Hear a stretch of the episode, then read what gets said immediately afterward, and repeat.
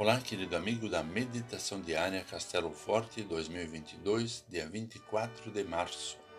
Hoje vou ler o texto de Gleison Roberto Smith, com o título Causa e Consequência.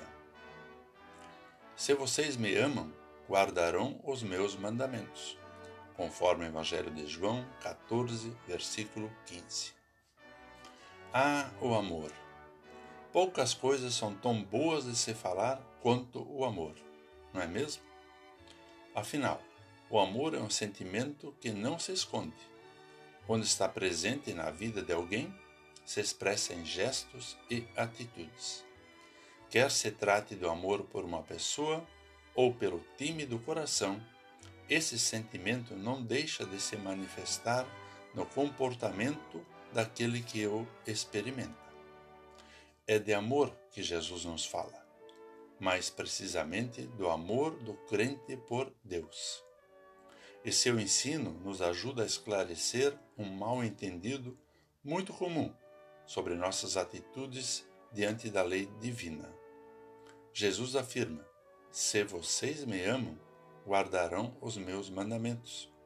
E repete logo depois: Aquele que tem os meus mandamentos e os guarda, esse é o que me ama. O Salvador não diz: obedeçam aos meus mandamentos para que vocês sejam vistos como bons cristãos. Pelo contrário, o que ele faz é uma constatação evidente: aquele que o ama obedece os seus mandamentos. Entendeu? Jesus não defende o farisaísmo na vida cristã aquela atitude de mostrar aos outros uma pretensa piedade por meio do cumprimento de certos preceitos. O que ele diz, da forma mais simples e clara possível, é o contrário.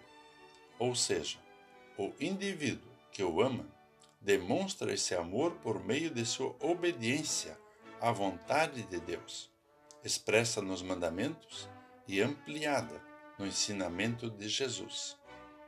Em outras palavras, o amor a Deus é a causa de nossa obediência à vontade de Deus. E nossa obediência é consequência do amor de Deus.